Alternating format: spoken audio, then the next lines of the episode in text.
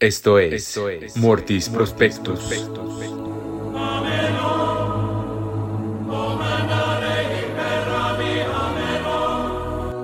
Sean todos bienvenidos a la muerte. Yo soy Daniela Salazar y estás escuchando Mortis Prospectus. Relájate, acomódate, ponte tus audífonos, abre tu mente y déjate seducir por los ecos del más allá.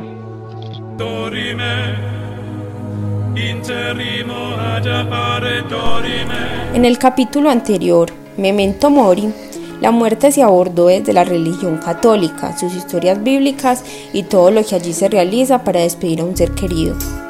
Después de analizar este tema desde una perspectiva más general, se abrirán las puertas a otras miradas y pensamientos que éste se tiene. En el segundo capítulo llamado Memento Viver, la muerte es mencionada sin tabúes, sin misterios, pero sobre todo sin, sin ningún tipo de creencia religiosa. Milton Giraldo, nuestro segundo invitado, la abarca metafóricamente y la hace ver de una manera tan real y tan normal que hace que nuestra mente se desordene un poco. Yo soy Milton Giraldo y el día de hoy estoy acá en Mortis Prospectus. Vamos a hablar de la muerte desde una perspectiva más holística y metafórica de lo que significa la muerte y por qué es más importante aprender a morir que vivir con miedo a morir.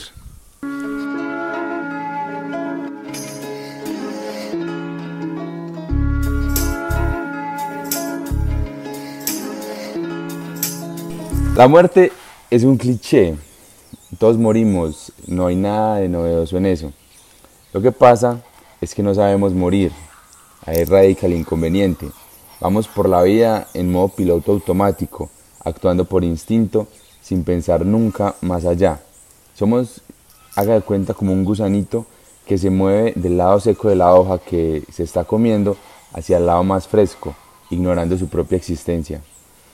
Ignoramos que nacimos para ser águilas y vivimos alienados, desperdiciando segundos eternos de lucidez que, que se convierten en espacios vacíos. Es claro Obviamente que, vivimos a este, que vinimos a este mundo a morir, de eso no hay duda ninguna. Pero ¿cómo morimos? Estamos jodidamente sordos, atontados por tanto ruido y tanta varaunda que hay en la vida.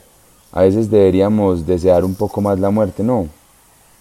Más como el fin de no como el fin de la existencia, sino como silencio, como una profunda paz existencial, eh, como la oportunidad de repensar la misma vida.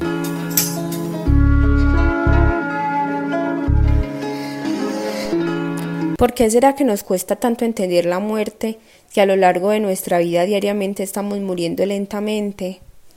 ¿Qué será lo que le hace falta a nuestros pensamientos para verla como algo incluso más normal que la vida?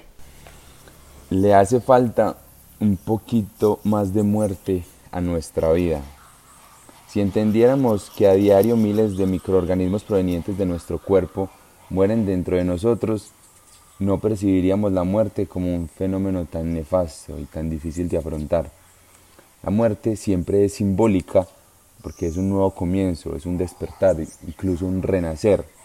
La muerte es la expresión estética del destino sempiterno.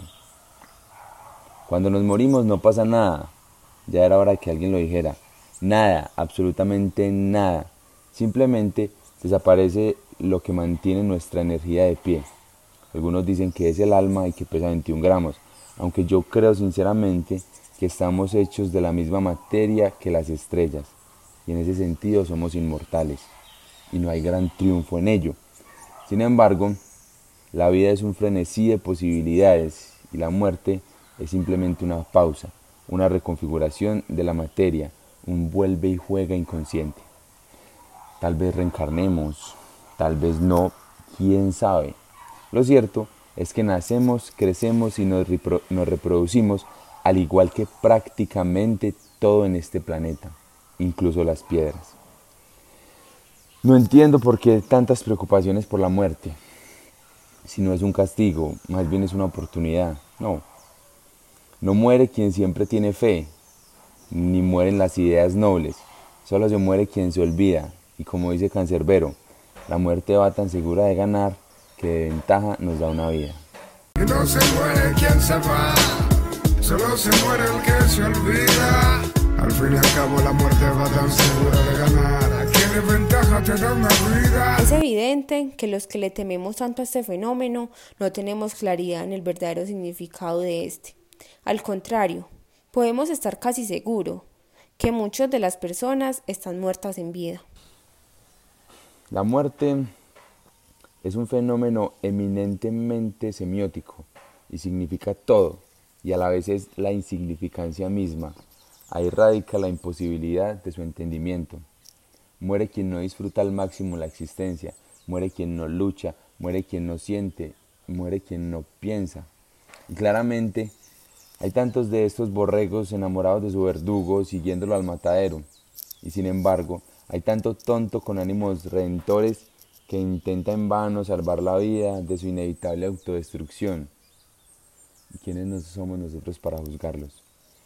Morir es tan difícil que se nos va toda la vida evitando hacerlo, sabiendo aún que desde el momento mismo del alumbramiento es nuestro destino inequívoco.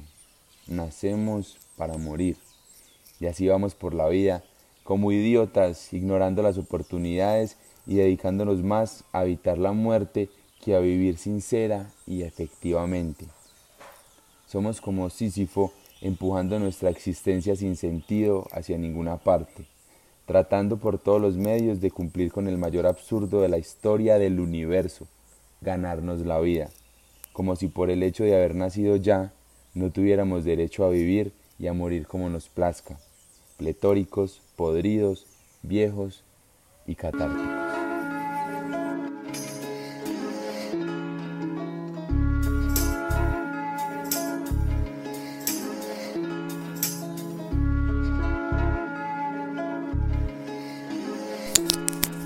¿Qué pasará el día que llegue el momento de nuestra muerte? ¿Habrá algo más allá o en qué terminaremos convertidos? Cuando nos morimos no pasa nada simplemente dejamos de existir y nos convertimos en abono para, para, otros, para otras especies, para otros organismos. Es como cuando se muere una estrella, ¿qué pasa? Simplemente la energía transmuta y se convierte en otra cosa. Y literalmente estamos hechos de eso mismo. Que la composición principal de las estrellas es el carbono. Literalmente la composición, el elemento que más predomina en nuestro cuerpo es el carbono estamos hechos de lo mismo, como decía Carl Sagan, somos polvo de estrellas. Entonces cuando nos morimos simplemente volvemos a hacer lo mismo que siempre fuimos, carbono, energía para otras fuentes de vida. Tener un pensamiento holístico sobre la muerte es algo positivo, pues se analiza como algo normal y cliché. Pero hemos analizado si este pensamiento permanece el día que esta realidad toque nuestras puertas. Si la muerte tocara mi puerta, eh, obviamente nadie está preparado para afrontar la muerte propia ni la muerte de un ser querido. Sin embargo, lo que pasa cuando se muere alguien es que aparecen sentimientos egoístas, porque cuando alguien se muere, uno no se pone triste porque se murió, porque dejó de existir, sino por la falta que le va a hacer a uno.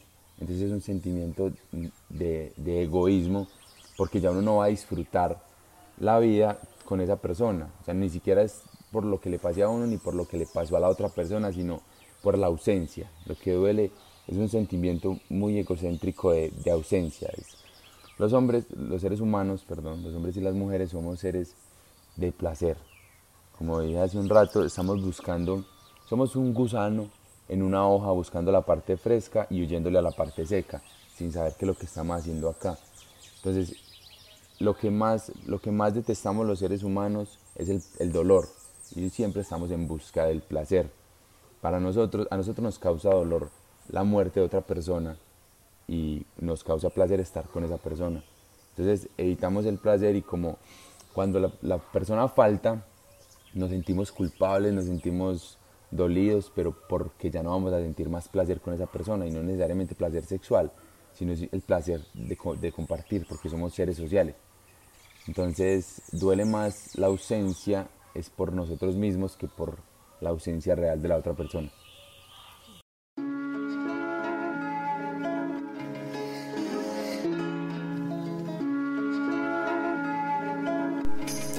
De tanto pensar en la muerte en general o la muerte ajena, estamos olvidando la nuestra.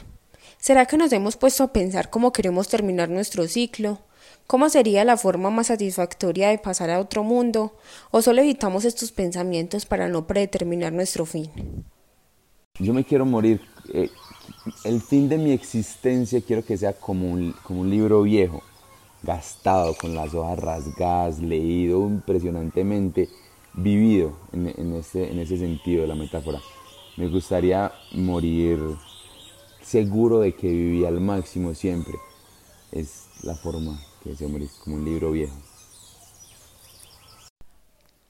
Solo cuando realmente sabemos y entendemos que la muerte es una realidad desatada y que solo tenemos un límite en la tierra, entonces ahí comenzaremos a vivir cada día al máximo, como si fuera el único que tenemos, porque la muerte es más universal que la vida, ya que todos morimos, pero no todos vivimos.